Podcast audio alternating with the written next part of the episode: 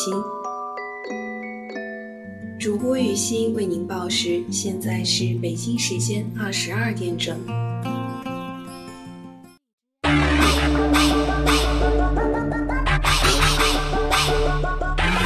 know who it is, coming round again. You wanna dose of this right now? It's KDA on. I'm a goddess with a blaze. 소리 좁아 내 일엔 잊지 못하게 loud, loud, loud, loud. I can take it to the top. 절대 멈추지 못해. 내가 그려준 내 back, go, go, go.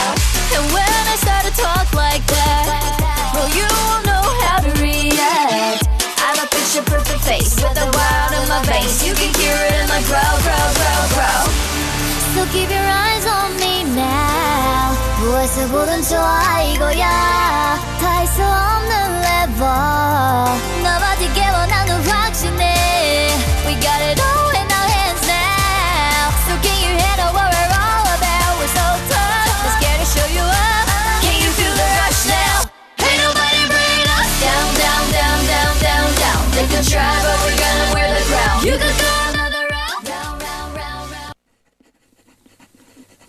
我喜欢听风吹过的声音，我喜欢听水流动的声音，我喜欢一个惬意的午后，喝一杯刚刚煮好的咖啡，听着悠扬的歌曲。电波中传来了你的声音，青春，我想和你虚度时光，一直消磨到星光满天。浪费风起的时候。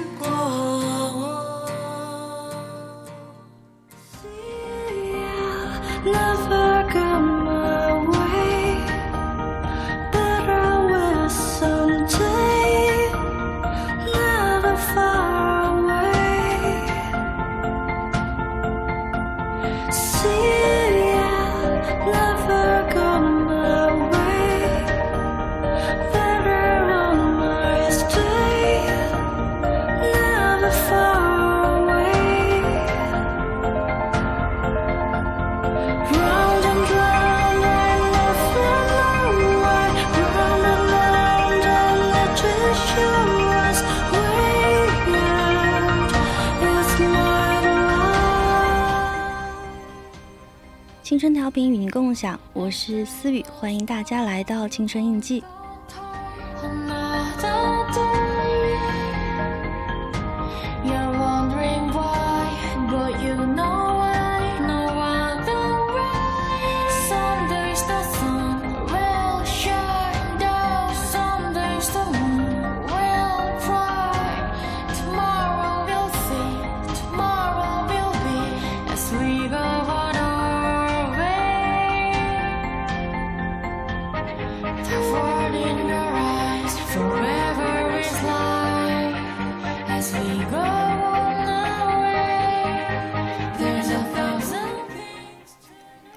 大家晚上好，真的又是一周没有和大家见面了。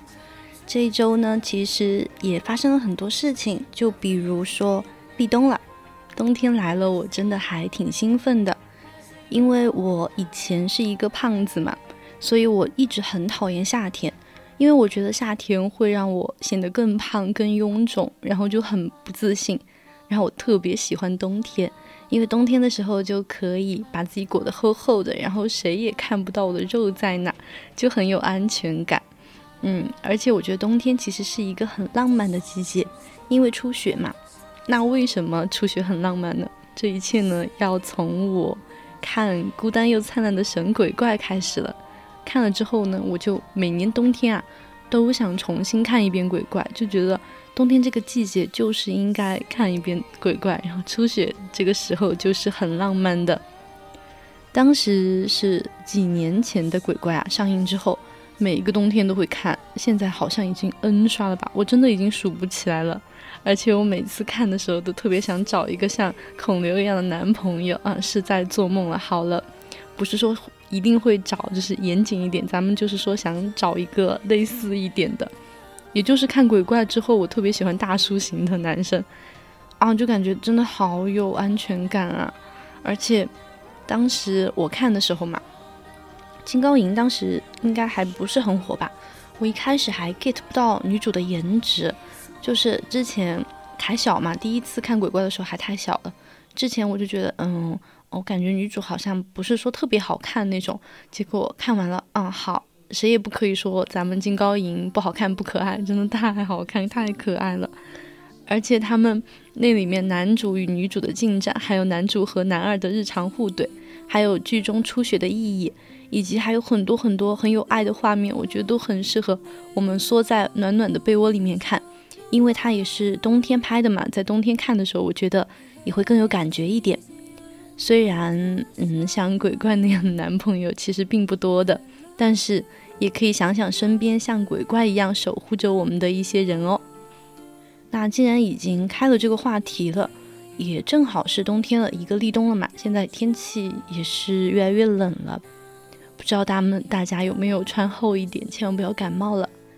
我有一个室友吧，他当时就是因为，嗯，一个不小心然后感冒了，好像就是两个月都一个月一个多月一直没有好，因为天气太冷了，然后我们也不运动，然后就很难发汗，感冒就很难好。所以我希望大家一定要照顾好自己，千万不要感冒了。这样的冬天感冒了也太难受了吧，因为就。我们宜宾的这个天气，他说冷吧，好像也冻不死人，但是就是一个骨头的缝缝都感觉有点冷。就是每天早上我们起床然后去洗漱的时候，就觉得那个水把我冰的手都已经骨头都开始痛了那种感觉。而且一出门，尤其是早上的时候，它温差还是挺大的，然后我就会被狠狠的冷到。就是我感觉我早上可以裹个棉被，然后中午那一阵呢又可以穿一个小西装，晚上呢又要裹棉被那种感觉。对，大家一定要照顾好自己。然后有空的话，除了学习、生活，嗯，或者是恋爱啊这些之外，我们还可以在冬天的被窝里看一下剧嘛。嗯，毕竟这真的是一个看剧的好时候。夏天的时候咱们可能会有一点浮躁，然后。冬天的时候看就特别合适了，那我就这里呢给大家推荐一些剧吧，适合我们在冬天的时候看的哟。嗯，第一部呢，我我觉得大家应该会比较熟悉吧，就是可以再重新刷一遍，是《举重妖精金福珠》。嗯，你们的城市都顺利入冬了吗？因为我已经是穿大衣了，一个一个大衣，然后配一个嗯一个加绒的打底裤，已经穿上了。像以前我，嗯，就觉得冬天可能是太冷了，但是因为这部剧呢，我真的也是爱上了冬天，就是《举重妖精金福珠》。嗯，你们可不要说我，嗯，就是一个被淘汰了，也没有追什么韩剧，这一部是不是太呃太古早了？但是我觉得真的这部剧就是很经典啊，而且也特别特别浪漫，特别浪漫。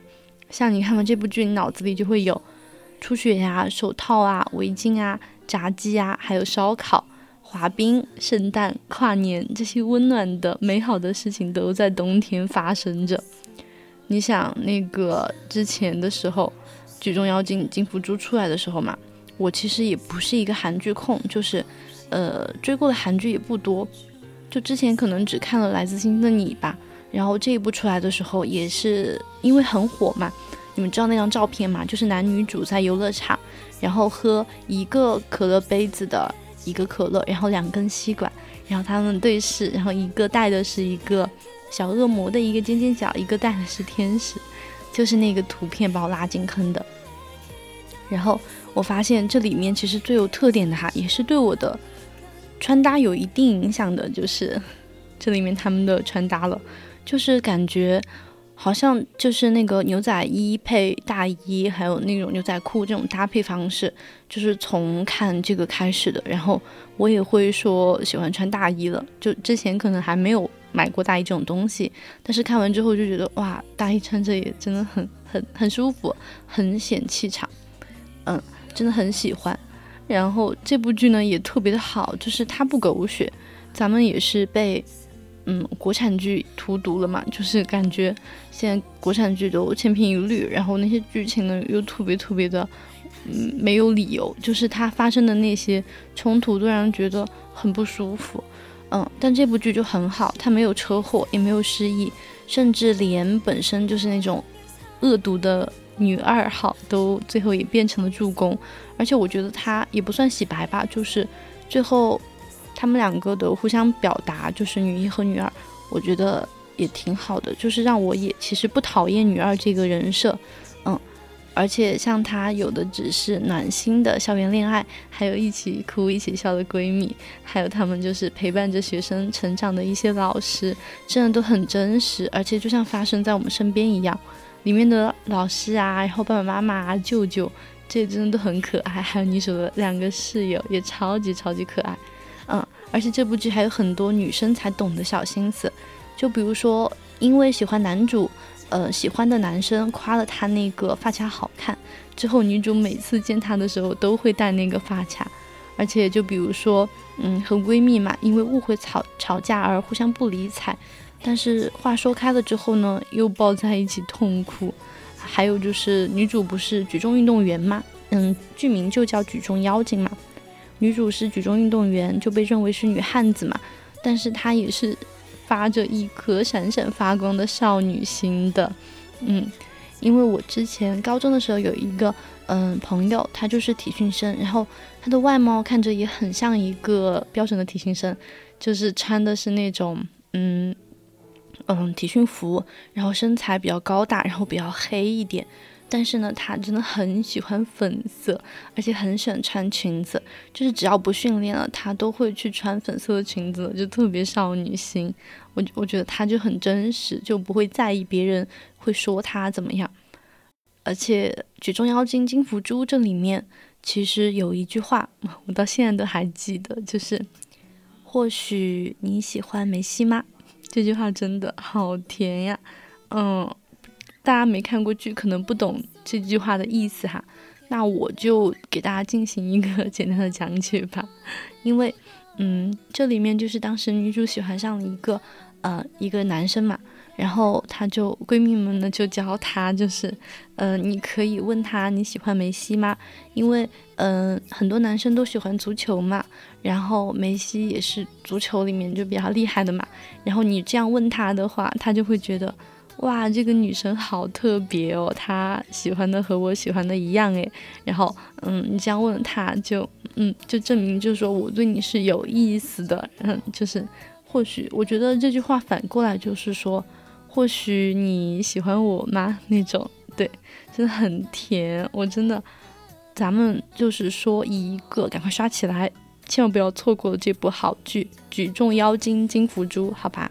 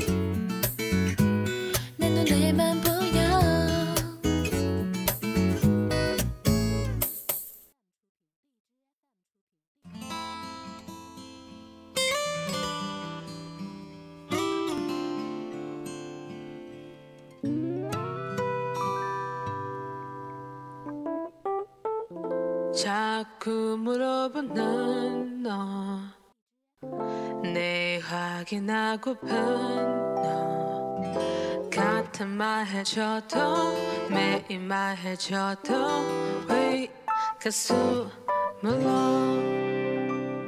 이 소리만 알아내도 시간남이 알아내도 刚刚之前呢，我介绍了两部适合冬天看的韩剧嘛，那 那怎么能少了我们的《请回答一九八八》呢？真的是永远的神，我就语气都变得激动了起来。这部剧，我只能说啊，每年冬天都去给我看一遍，就是一个有笑有泪，然后你也能收获到东西的一部剧，而且你看完了之后，真的会喜欢上他们双门洞的每一个人的，真的都描描绘的每一个人都是一。栩栩如生的那种感觉。然后我之前看这部剧嘛，之前是在学校看的，就是高中的时候看的。然后其实当时这部剧已经出来很久了，但是我还没看，因为我觉得就是太多人推荐了，我就不想去看。不知道大家有没有和我一样，就是属于是不太喜欢被安利的人。然后我就会，嗯，就是很很故意的，就是诶，你比较火，我就不看。嗯，然后你，你要是是个小众的东西，我马上就去看，结果还是，嗯，果然火的东西都是有道理的。我当时是和冬天嘛，然后太冷了，然后我就天天和我的一个好朋友，我们是室友嘛，一起钻被窝。然后当时他是有有手机的，就是我是教的，他有手机。然后那段时间好像是，嗯，就比较松，嗯，因为考试已经考完了。然后也是临近放假了，那段时间就让我们休息一下。然后我和我朋友，我们就每天晚上看一集《请回答一九八八》就睡。然后当时我都无法描述那段时间有多么的温暖，就是你们能理解吗？高中那段日子本身就是一个很无聊、很就是缺乏手机、电脑这些玩，然后嗯，本身也没有什么东西的一嗯，是有很珍贵的回忆，但是。就很少能碰到这些东西嘛，然后每天晚上那么冷，我和我的朋友挤在一个被窝里，然后每天晚上一起看一集《请回答一九八八》，然后一起哭，一起笑，然后就是很沉浸式的追剧，这种感觉真的很美好。而且，嗯，一开始其实我印象最深的就是宝拉，为什么呢？因为我之前看前面几集两三集我忘了吧。一两集的时候，我就觉得宝拉这个人怎么这样啊？怎么这么讨厌啊？真是很烦。我要是有这个姐姐，我就怎么怎么样。就是我会带入德善的一些想一些那种视角嘛，我就会觉得这姐姐一点都不好。然后她又比我优秀，然后在家里我又不被关注，我就很生气。我也不喜欢宝拉，我觉得她好好好歪呀，就是随时就是很凶那种，我就不太理解她。结果后面慢慢看着看着，就连这一个我很有偏见的角角色，我都 get 到他的点了，就是我能感受到他其实是一个很善良的人，而且，嗯，当时是因为什么嘛？宝拉是出去，呃，那种游行嘛，大学生游行，然后他妈妈真的就是找他，急得都受伤了，然后那一幕我真的我真的哭了很久，因为，嗯，我个人是。嗯，也不是多愁善感吧，其实我还挺坚强的，就是说在面对亲人的时候，我会比较脆弱一点。我永远都觉得，就是亲人是对我们最好的人，也是我们最应该去爱的人。嗯，就现在听直播的呢，就马上就是给家里人可以发一个短信了，真的很，真的亲人是这个世界上我们最不能割舍的人嘛。而《请回答一九八八》里面描描绘亲人的部分也是很多的。亲情也是特别多的。我当时看的时候，就是觉得好温暖，然后，嗯，然后好甜，因为我，我，我其实一直都很很复杂，就是我觉得狗焕他很好，嗯，但我觉得咱们的，嗯，嗯，下围棋的那个叫什么呢？我突然忘了，嗯，阿泽，阿泽也特别好，就他们两个都很好，但是呢。嗯，我们一个社会主义国家，我们一个当代社会是不能允许有两个老公的。嗯，真的很伤心。他们两个真的都很好。然后我觉得，所以说戏剧性的呢，就是在剧中德善和阿泽在一起了。但是现活现实生活中的演员呢，是德善的演员和葛焕的演员在一起了。我觉得某种程度上也是一个最好的结局吧。嗯，真的很好。嗯，这部分的评分在豆瓣也特别特别高，就九点七分了，真的太离谱。因为豆瓣评分大家都知道的，就是其实还挺严格的，也不是，就是它打分其实不会太高的。但这部这部剧都能达到九点七分了，我觉得其实上九分的剧都是可以去看一下的。嗯，而且在一九八八的评论区，我看到有一个网友这样说嘛，他说：“请回答一九八八，可能是我永远的心病。”它让我看见了所有人的情绪和心事，它让我看见相遇和错过，它让我舍不得。这是我唯一一部让我想慢一点，再慢一点去看他的电视剧。这真的很重要，因为我现在都属于没有那么多耐心了。就我看很多剧，我可能就是一个二倍速，然后腾讯现在好像有三倍速，我也开过。就是有时候你真的会很缺耐心，然后那部剧它本身，嗯，就是。就很很口水仗那种的话，你就会很没有耐心去看下去。但这部剧真的就是它每一集有接近两个小时吧，我都是就慢慢看的，并没有去调过。嗯，它一九八八其实它讲的呢，就是在一九八八年首尔双门洞的是那个地方，然后几户人家的一个故事，就都住在那个胡同里面嘛。他们就是有友情，他们五人帮就是一起一起疯一起闹，然后上学和玩耍，互相一个电话就可以拿起零食飞奔到伙伴的家里面，听着他们当时流行的音乐，然后看着有趣的综艺和电影，而且也有很多亲情的描绘，就比如说宝拉和爸爸之间隐晦细腻的关心。和从小失去母亲的阿泽与爸爸的互相扶持，还有暴发户郑焕一家的打打闹闹，都特别的吸引人。里面呢也有爱情，是德善、阿泽与狗焕三人的感情纠葛，它就是一个贯穿首尾。而且我觉得宝拉和善宇那那对呢也是分分合合的，让让我也觉得很很有意思。他几乎每一集啊，就又很好笑，但又让人想哭。就可能你上一秒还在那里就是笑得很开心，然后下一秒就哭了，因为真的，他就是戳泪点戳得很到位啊，就一下就把你戳哭了。他每一局、每一集的每一句台词也让我特别的深入我的内心吧。就而且无论到什么时候，无论在哪里，我听到主题曲其实都会很感动的，看到他的情节也还是会想哭。所以我觉得每年的冬天我们都可以再刷一次。嗯，这一个剧，然后这边呢，分享一下里面的一句台词吧。偶尔会觉得妈妈很丢人，妈妈为什么连起码的脸面和自尊心都没有呢？我都觉得上火。比起他自己他有更想守护的那就是我。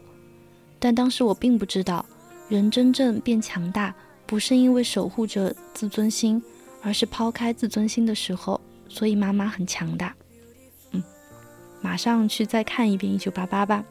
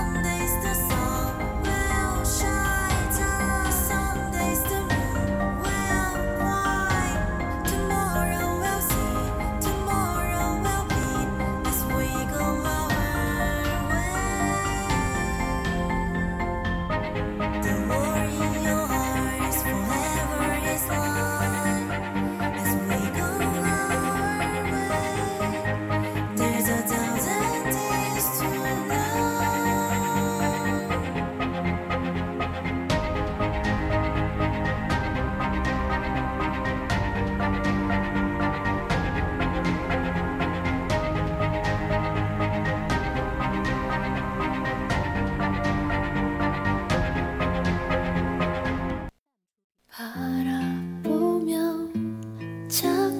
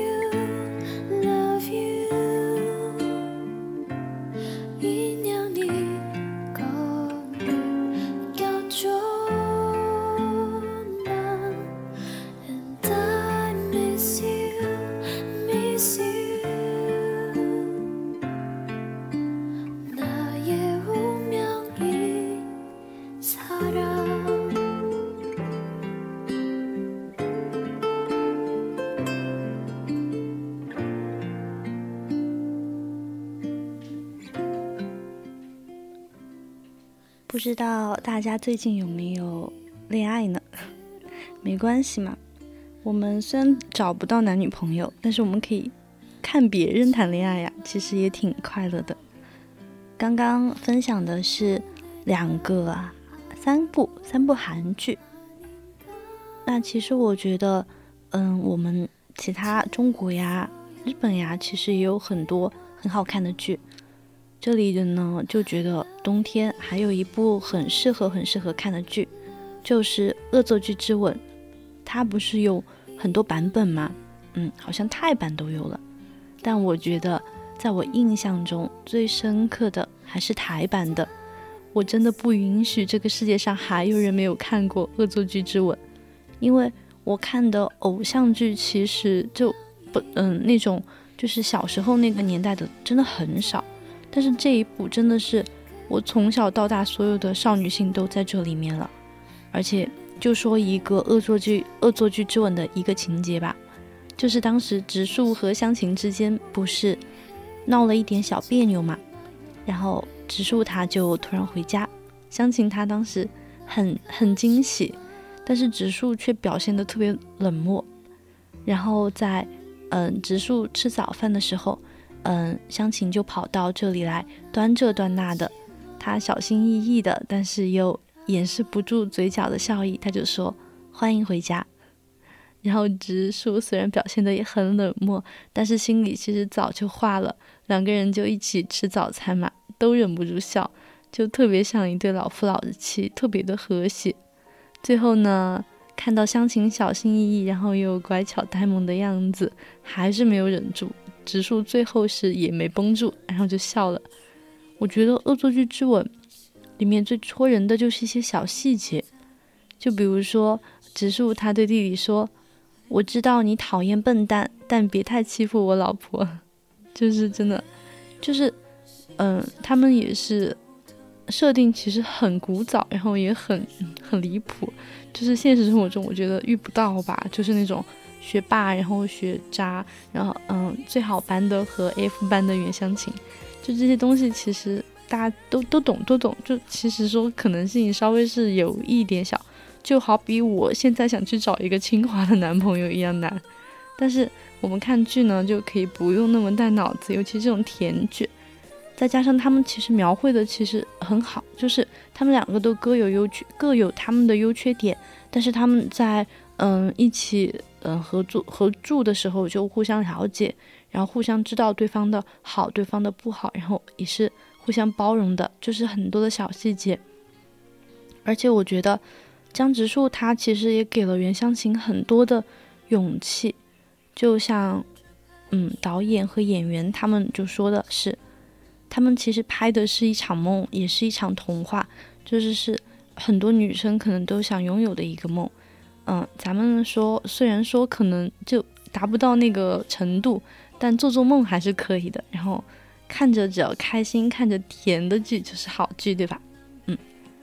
然后下一步呢，还想给大家推荐一部剧，然后很可惜又是韩国的。嗯，其实我真的不是什么韩剧迷，但是确实，呃，最近的国剧我看的确实是比较少了，好像，嗯。如果真的要想的话，就是前很长一段时间我看了《山海情》，然后《觉醒年代》这些，我觉得可能这些话题拍的要好一点吧。嗯，但爱情剧我确实是觉得说，我们这边中国的导演啊，尤其是导爱情戏的导演，怎么了呀？我觉得我们中国这边其实，嗯，有很多就是，呃，那些优秀的一些小说呀，或者是怎么样的。就我们能不能好好拍？我们能不能不要有一些很烂或者是很老很老的梗了？就让我，而且或者是拍一些中年油腻偶像剧。就其实我觉得真实真的很重要。然哦，当然最近也有很多剧，然后肯定不乏有优秀的剧，然后我还没有看到。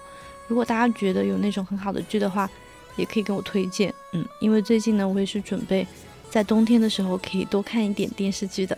嗯。那回到我刚刚说的，我推荐的一部韩剧吧，叫《机智的牢房生活》。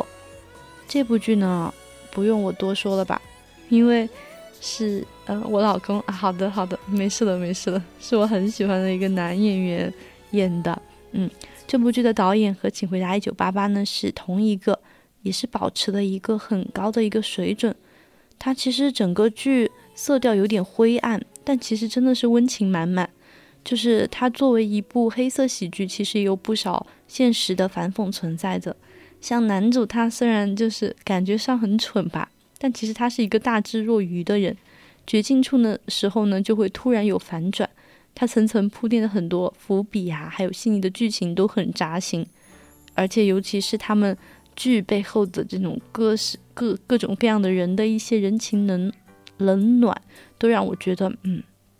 就可以会心一笑那种感觉，像即使寒冬来临了，我们就是也可以相信，其实冬天、春天也在不远处。冬天其实很快都要过去了，我们也可以就是很温柔的活在这个世界上。看完这部剧，就是有一种温暖的感觉吧，就是它是属于治愈那一挂的剧，嗯，然后再加上他是我们丁海寅、丁海寅、丁海寅啊，我不知道那个字到底读什么啊，是个文盲了，好。但是他真的很帅，然后他演的剧也很不错，大家可以关注他。然后他当时也是有客串鬼怪里面的女主的初恋吧，也不算初恋，就是女主之前，嗯，以前的同学，就一个很帅的一个帅哥那种一个角色。然后我还看了他演的《沉睡》，呃，当你沉睡时里面的配角，然后还有《春夜》里面他演的就是男主了。嗯，之后他好像就最近呢和智秀也要上一部剧了。嗯，好像前昨天才上了热搜，还是今天啊？就是他和智秀那个眼神的对视，说什么很很有感觉。嗯，只能说我期待一下吧。出来了肯定我会去看的，毕竟是丁海是他演的嘛，就很感兴趣。然后我高三的时候，高三毕业那段时间有看他的一部《春夜》，那部剧其实也还蛮不错的，就是让人很心动。他拍的那个，他把爱情的细节拿捏的真的很到位，就是他不是那种。呃，就是很快餐或者是很怎么样的恋情，他那种就是两个人的对视，两个人的相互试探，就就拍的特别好。然后我当时就真的觉得心动了，心动了。咱们马上就是去，嗯，想耍一个男朋友的一个程度，对。然后我希望呢，就是呃之后呢，你们有机会也可以去看一下《春夜》这部剧，因为嗯。也不是说是不是个冬天吧，就是它整体来说，讲述了一些爱情或者是一些人生观、一些价值观还挺多的，也挺适合去思考吧。因为它其实中间有一个也是大家很争议的地方，就是男女主究竟算不算出轨啊？我觉得这部剧其实适合成熟一点的人去看，因为太年轻的人可能有点不太接受得了。嗯，就是大家嗯抱着一个包容的心态去看的话，这是一部很好的剧。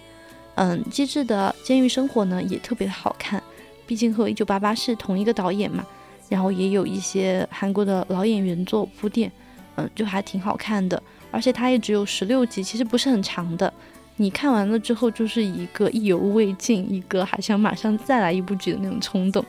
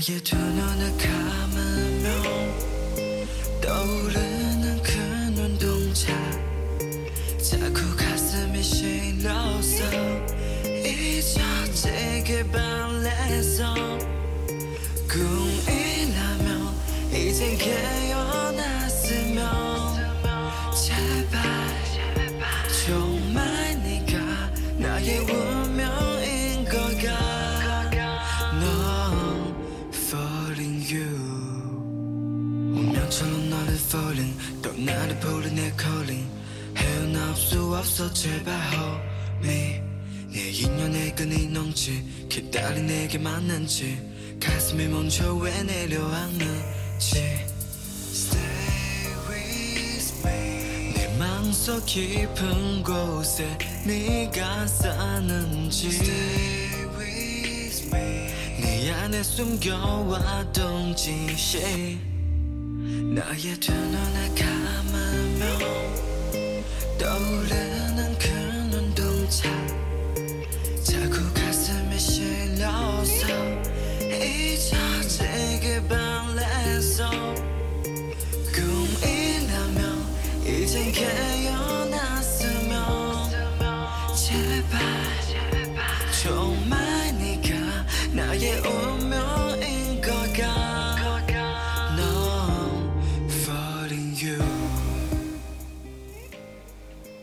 其实就是我感觉我们有些以前的剧，其实反而还是挺好看的。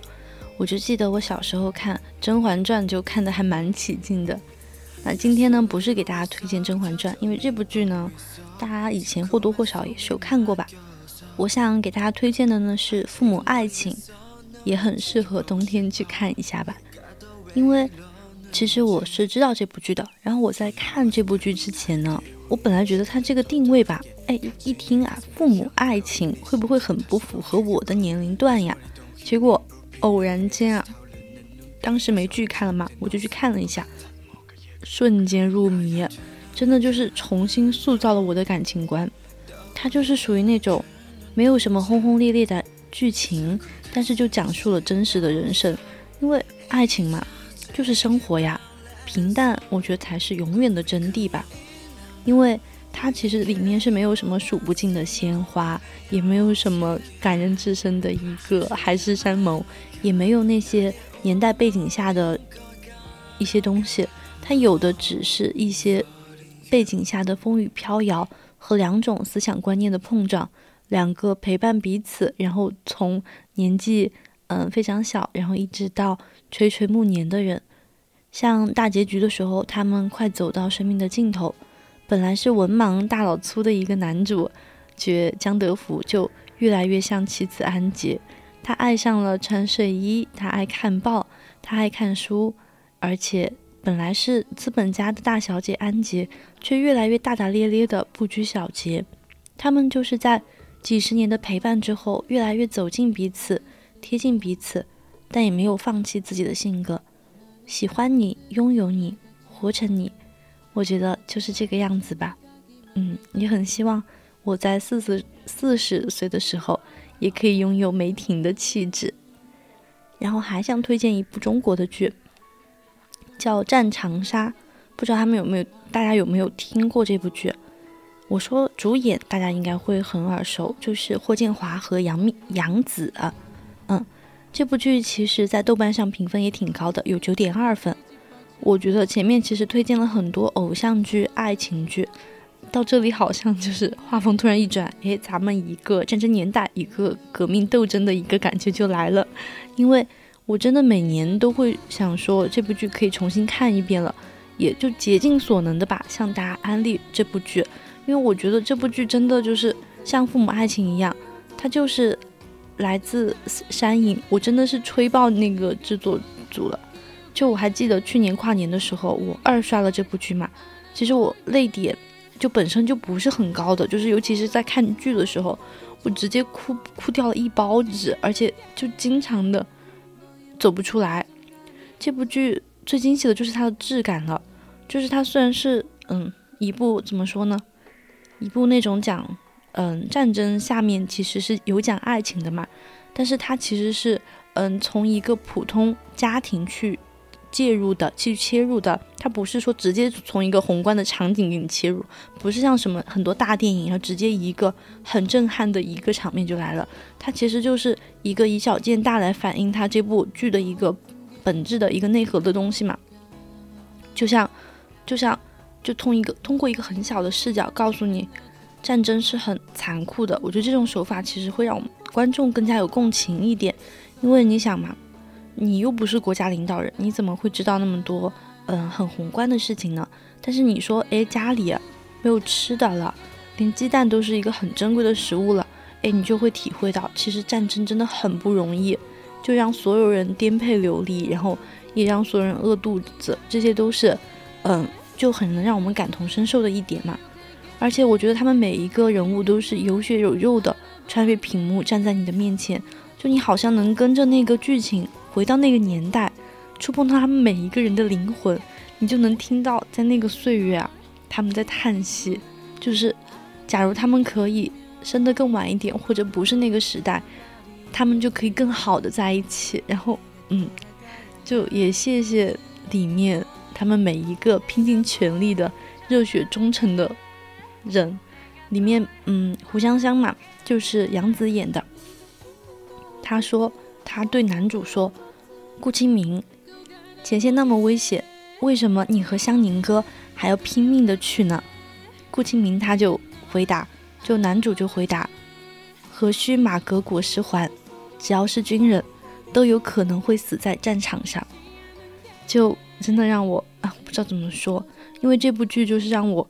对军人有很好的印象，然后我也我也特别喜欢这样的搭配，就是女主是那样很可爱、很单纯的一个人，然后男主也是有自己大志向，然后也很很有他的一个嗯怎么说呢想法，然后也很爱国，然后也特别好的一个人吧，就让我觉得就是很棒。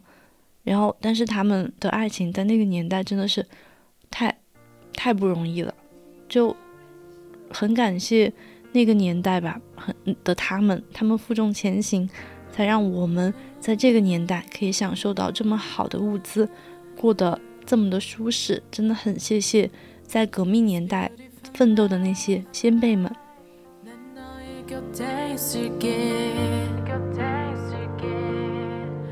Beautiful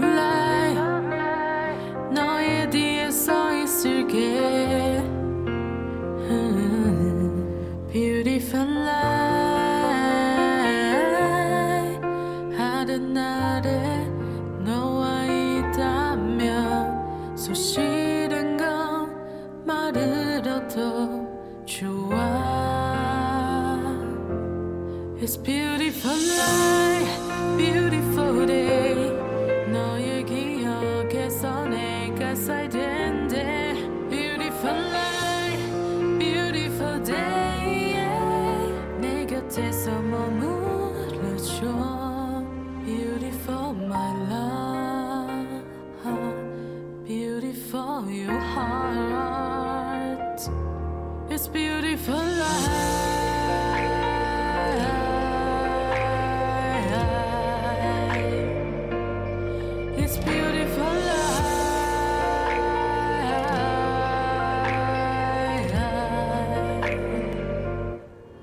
beautiful life 언제나 너 지켜줄게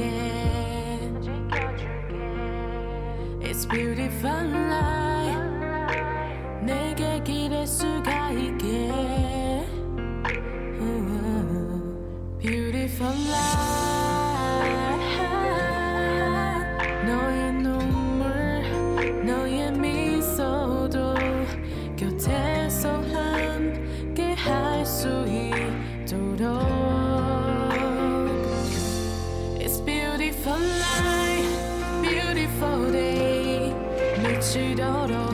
사랑했어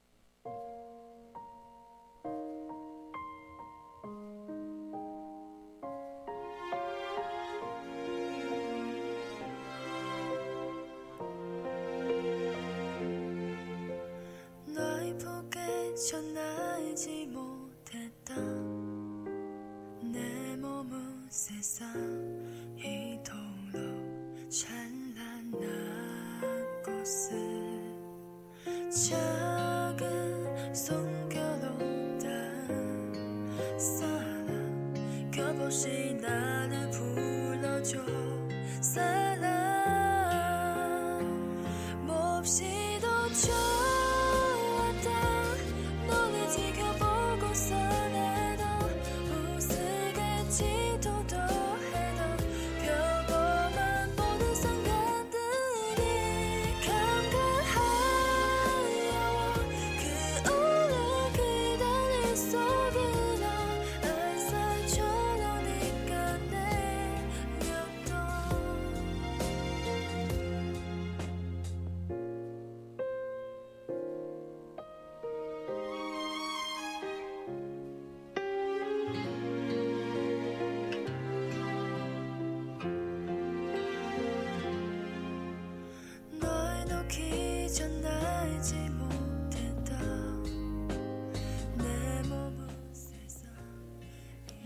现在呢，呃，居然不知不觉已经过去十四十八分钟了。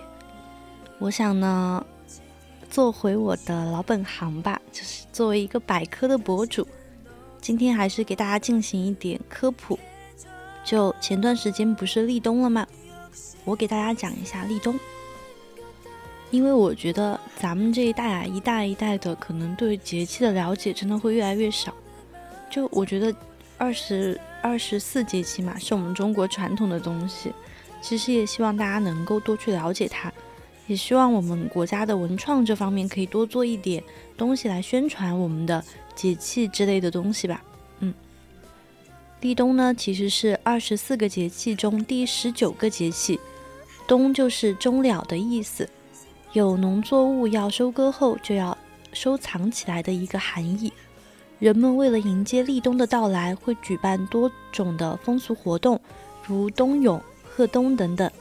汉族民间以冬至为冬季之始，需进补以度严寒的习俗。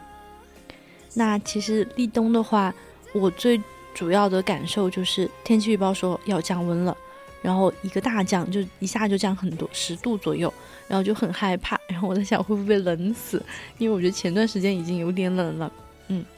而且我对于立冬或者冬至这些概念啊，就是喝羊肉汤，因为我真的就还挺喜欢喝羊肉汤的，因为冬天来一碗真的非常爽，我真的一直很想喝，但是现在疫情封校出不去，那真的很难过。嗯，希望疫情也可以早点滚出中国，滚出 China，可以早点喝上羊肉汤，这就是我最近的一个小梦想了。嗯，今天呢，可以嗯、给大家读一点关于冬天的诗。我觉得，嗯，知道的很少吧，就是因为你不会专门去关注冬天的事有什么，然后也可以听一听那些古人他们是怎么立冬的。第一个是李白的，名字叫《立冬》，动笔新诗懒写，寒炉美酒时温，醉看墨花月白，恍凝雪满前春村。嗯，这个呢就是李白他描写的时候。嗯，立冬的时候的一个事情，然后还有唐朝的诗人元稹写的《咏念四气诗·立冬十月节》：“霜降向人寒，清冰露水漫。沾江牵引出，雁带几行残。田种收藏了，衣裘制造看。野鸡投水日，画折不江南。”嗯，就有一种。嗯，我看不懂，但我大受震撼的感觉，因为这里面有很多字还挺挺神奇的。嗯，那咱们接下来的一首诗呢，我觉得呃，作者还挺有名，也就还可以，是宋朝的苏辙写的，呃，名字叫做《立冬闻雷》。杨营不收敛，半岁苦长傲。何离辞黄明，耿道尾平路。鸣鸡强浮云，秋晚麦当粟。泯然后一雨，霜落雪全缩。会为山朝露，滂沱雨翻毒。今续是一报，方东岁欲竭。半夜发春雷，中天转车户。老夫睡不寐，稚子起惊哭。平明市中庭，松菊伴催枯。浅发枯草蒙，乱起蛰虫伏。新酒不出世，晨炊午未熟。手重不入土，春响难满腹。书生信古语，红范有遗书。时无钟垒君，此意谁当告？有一种回到百科的感觉，就是很难读，然后很拗口，很容易读错那种感觉。嗯，他这首诗写的挺长的，然后有一些词语我还能看懂吧，就比如说，嗯，立冬的时候打雷了，下雨了，然后他说他睡不着嘛，他的孩子就被惊醒，哭了，然后他就起来，看见他的院子里面，他的菊花都被催秃了，这些东西，之后呢，还有一首陆游的，嗯，这就不用我介绍了吧，就感觉以前也学了他很多的。然后他写的这首关于冬天的呢，是立冬日作。宋朝陆游。事小才容稀，强低紧急间。方过寿衣月，又欲始求天。寸积钩炉炭，珠琛布被眠。平生失陋巷。随处一心然，感觉他过得好惨啊！这个诗里描写他住的屋子很小，才能放下他的膝盖；他的墙很低，才到肩，这也太小了吧？我觉得，嗯，我没有了解过他的背景，我觉得可能是有一点夸张手法的。然后他说他衣服也不够穿，然后他的煤炭也不够。他住的那个地方很简陋，就是一眼望过去啊，就特别的荒凉那种感觉。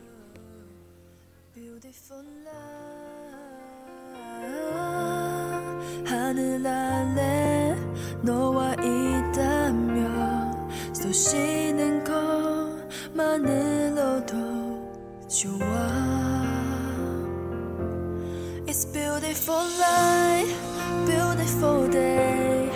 너의 기억에 서 내가 살 텐데. Beautiful night, beautiful day. 내 곁에서 머물러줘. Beautiful my love, beautiful your heart. It's beautiful night.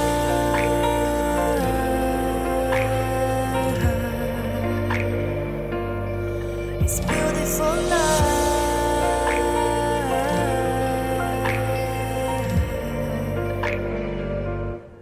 It's beautiful night. 언제나 널 지켜줄게. It's beautiful night. 내게 기댈 수가 있게. Ooh, beautiful night. 너의 눈물, 너의 미소도 곁에서 함께 할 수 있도록. It's beautiful life, beautiful day. 미치도록 널 사랑했었던 날. 其实除了我们古诗呢，我还准备了一些关于冬天的一些现代诗， 我觉得可能会更容易理解和欣赏到它的美吧。因为我其实，嗯，不是说有多喜欢看书的一个人，但我以前就很爱买一些很很很薄的那种诗集，因为我觉得就是，嗯，他们会把就很简单的一个事情描绘的很美，就很有意思。嗯，虽然我的文笔吧是不可能，嗯，能写不出那么好的，但我就很喜欢去欣赏，就和喜欢欣赏其他美好事物其实是一样的一个道理。今天呢，想要分享的是火石这个作者的一些诗。他这个诗名叫做《冬日的诗》，然后分了很多小段。第一段呢是《回乡遇书》。在黄昏，什么样的鸟沿着河边飞过柳树，又飞过芦苇？什么样的落叶在晚风里吹来，又吹走？来的时候，我没有看清楚它的年轮。什么样的风声蓄谋成一场雪，突如其来，恰似月夜？什么样的云，红的又像窗花？门口挂着两个大红灯笼，怎么又像一把柴火，在垄的小木屋里煮着肉？母亲从厨房里出来，他双手沾满了木灰。又什么？让他双鬓沾满了雪霜。我这一篇的读感最深刻的就是他最后一句话：“又什么让他两鬓沾满了雪霜？”就很明显能看出来，他是想用雪霜，嗯，来说他母亲其实已经两鬓斑白了嘛。但是正好是冬天写的，然后正好外面又是一片雪白，然后用这样的手法来。描绘母亲其实已经日渐，嗯衰老的一个状态，我觉得还挺妙的，而且，嗯也让人很有同感吧。因为，嗯我们这一辈啊，零零后其实也不小了，真的不小了，大点的可能都，嗯结婚了吧，对吧？然后像我们，嗯的父母其实也已经年过半百了，很多吧，可能有些还没有过。但是我的父母其实已经就是也快五十了，然后也我爸爸也已经五十多了，就你能很明显感受到他们其实是越来越老了，就他们很多东西，嗯，就还是会不一样的。我印象最深的是我一个亲戚，他给我的印象，因为他是一个读书人，然后给我的印象一直是很精神的，但是前几年得了糖尿病，嗯，然后他又是我一个比较大的一个亲戚嘛。嗯，现在已经六十多了吧？嗯，他其实算是我的一个，嗯，就我和我爸是一辈的，但是嗯，就和我爸差挺多岁数的，就接近二十岁的那种。然后我不知道怎么说呢，就是突然有一天我又见到他了，我发现他已经那么瘦，那么矮小，看起来那么虚弱，然后也已经非常非常的苍老了。他曾经可能是一个很爱说话、能说会道、经常教育我的一个叔一个一个叔伯，然后我可能也不算是很喜欢他那种，但是在不知不觉间他已经老了那么多了，就感觉像是我爷爷辈的人了。我爸妈呢也进入了中年期了，就也不是说在我就是初高中看到他们那么。那么那种了，就是现在看他们，就是我，我觉得我都有一种慈爱的感觉，因为我觉得他们真的已经老了，就也希望大家可以多关心自己身边的人，尤其是自己的父母吧。那我们接着分享冬日的诗，伙食的第二小节，小花，小花来了，我是为何欣喜的站在田野。风吹远的云下，一朵朵柳絮的轻呵，它，一朵小花样子，风一样的叶子和云彩一样的露珠。静静，他的笑像伏在酒窝里一个清晨花园里的红日一朵，他金色发尾上桃红色的罂粟花也像极了落日。夜。你归来去的河，水落河，水草上的影子很长很美，枝桠间坐满了月光。我想把幸福搁置在书架的时候，你不应经意间的又打开了又把抽出去的信笺夹入皮夹子里。你又想起瓦罐里储存的雨水很充足，茉莉开在你靠的阳台上，月下窗帘的风很暖，影子很长，很美。你像一株水草。你说星星，夜空中笨拙的马群坐满石头。我还说着水草。谈到秋天，说到秋天的时候，树叶落了，落日前。慢慢的，我们围坐在落叶中间。你惊喜地指着两朵云说：“像两个老者，他们蓬松的头发。”你说：“像天亮前阳光透明的照在玻璃窗上，他们幸福地挨着。”敦煌之诗，秋后，泥土高于庄稼的敦煌。你未曾亲身游历的城墙下，我种着露水如野花，风吹如草动。十月的风如泥土。你从江北而来，你酒过三巡，你马蹄轻瘦，风声甚急。马匹在长风里长啸如谷钟，暮色如烟，落日如虹。壁画里的菩萨坐在莲池里。数落了几只花瓣，豆苗在长。豆苗在花蝴蝶翅膀下的绿风里生长，幸福来得很快。雪白的花朵在阳光里点头微笑。豆苗在长，麦苗下的露珠，花朵里的蜜蜂，青草里的蚂蚱，竹林里的月光，沿着池塘的蛙声，落在了阳台的花朵上。风来得很快，幸福也来得很快。雪，雪落下来的时候，清晨便起风了。雪落下来的时候，河水仍在流浪。雪落了下来，从老树上滑落下来。雪落入村村庄，落在老屋上，院子里。母亲系着围裙从厨房里走了出来，又进去。她只是抬头看了看天，她什么也没说。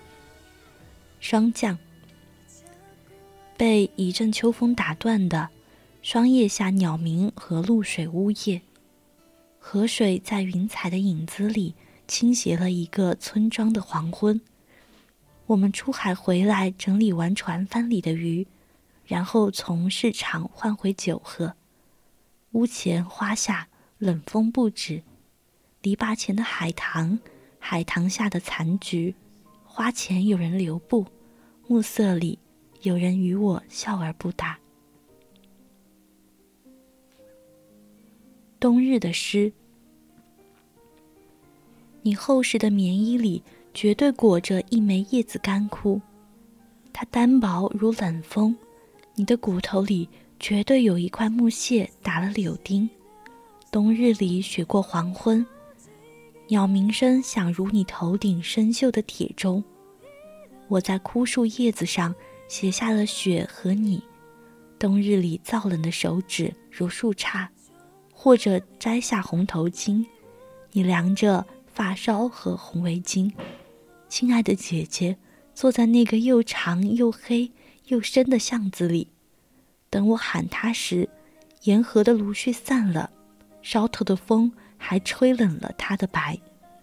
鸟烟吹着，阳台上偶尔落几只鸟，它的羽毛像一场雪，也像一陶注满了雪水的罐。冬日，一棵树枯得像老马匹一样，和敦煌的风正在穿过垄上梯田的梗。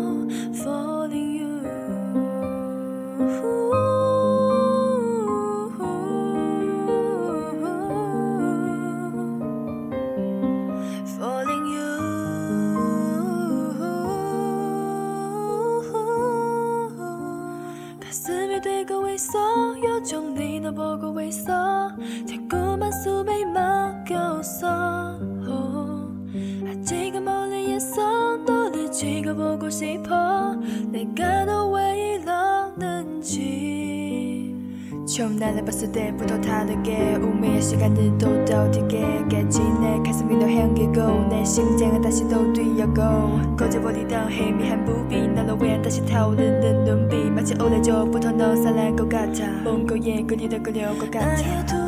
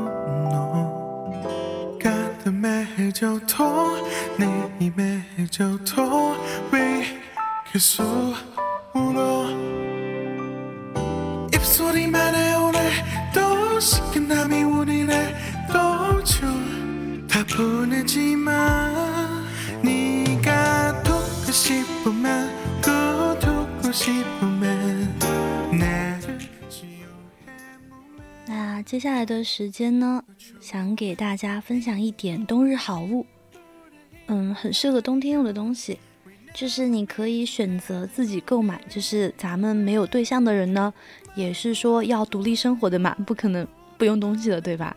自己买就可以了。然后那些有男女朋友的，嗯，一些听众们，我相信这个比例肯定是很少的，嗯，我觉得肯定不多，好吧？然后你们呢就可以把它当做礼物送给自己的，嗯，一个对象吧，也挺好的。就是如果我收到了的话，我也会挺开，嗯，挺适合咱们冬天的那种东西。第一个东西呢，我觉得就是护手霜。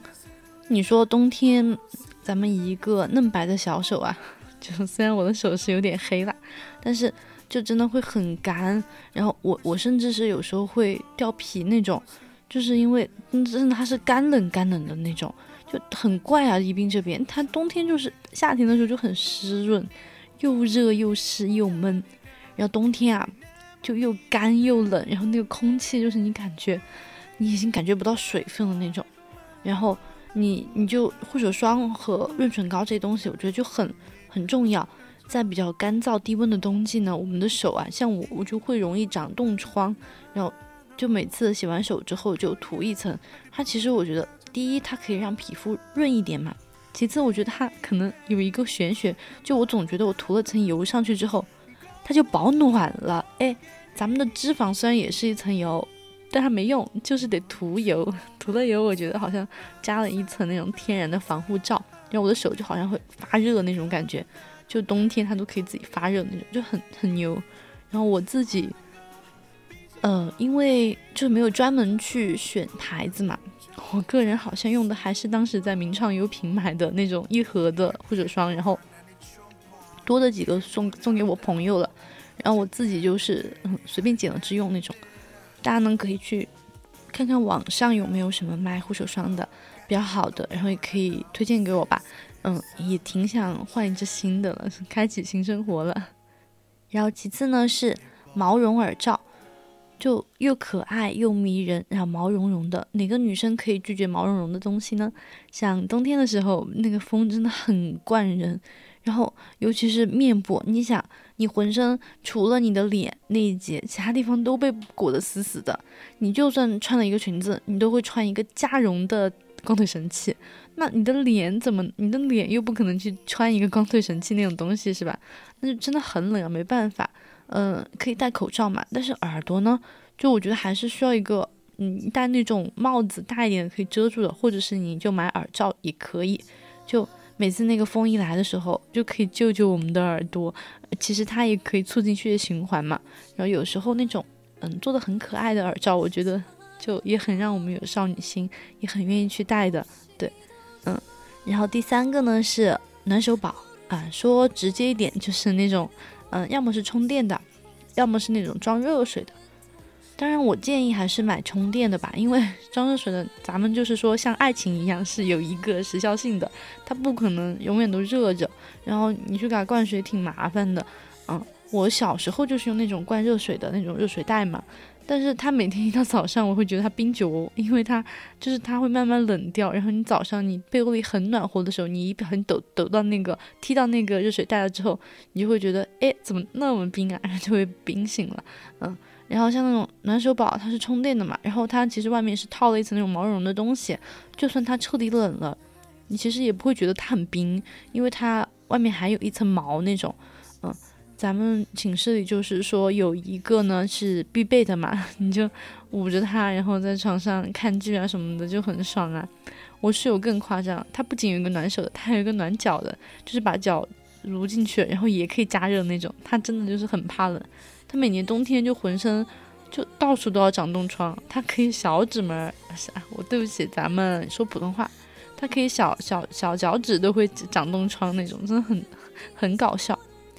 嗯，第四样呢是嗯掰掰热，就是它可以掰一下就可以热嘛，那个东西我觉得还挺神奇的，就主要是好玩，咱们不是为了热火，就觉得它掰一下就可以变热，其实还挺挺神奇的。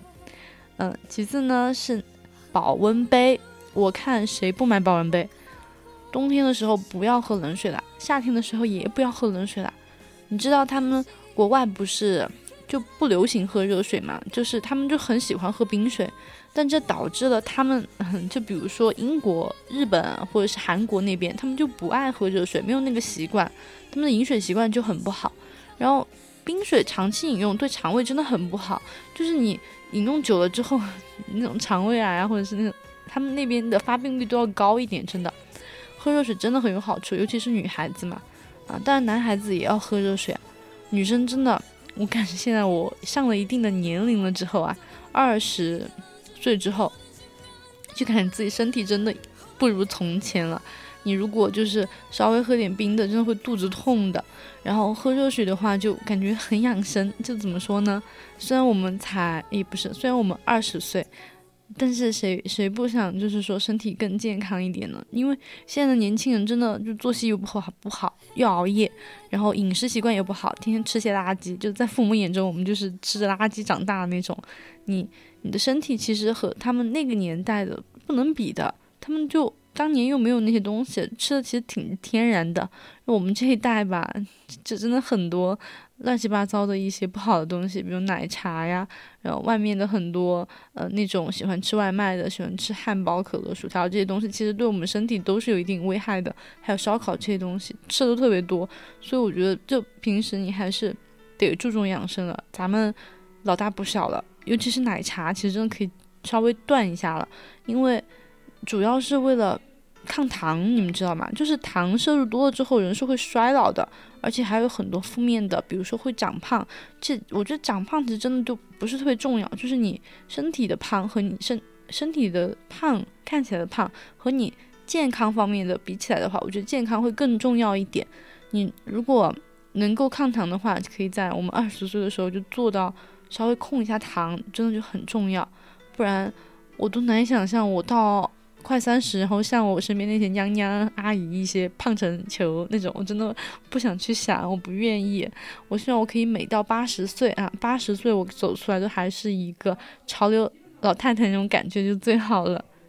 然后其次呢，要给大家推荐的是暖宫护腰带，嗯，这就是很明显是有指向性的，是给女生推荐的。这个呢，我想说的点就是，其实女生月经这方面确实是有受到。很多的不好的影响，我们真的要拒绝月经羞耻。就这东西，它是一个生理现象，它没有什么的，就可以很自然的去说。然后很多女生就会受到很很大的痛苦吧。就其实月经来三到七天不是是正常的嘛？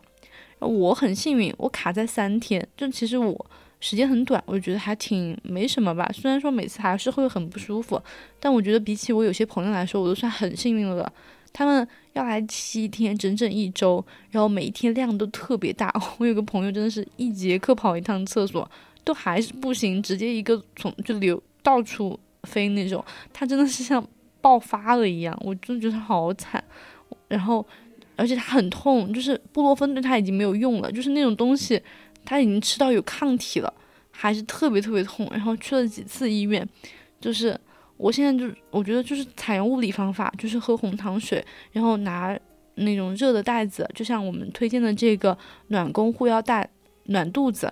因为你如果一直吃药的话，你的身体肯定会有反应的，就副作用就不说了，它会越来越让你那个抗药性增强，你以后吃那个药就完全没有作用了，对吧？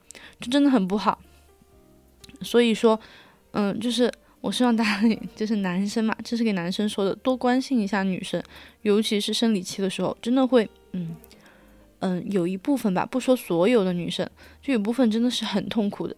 然后就算是，嗯，普通不会那么痛的女生哈，她其实也不舒服，就是她是真的是一个生理性，就是很不舒服的一种体验。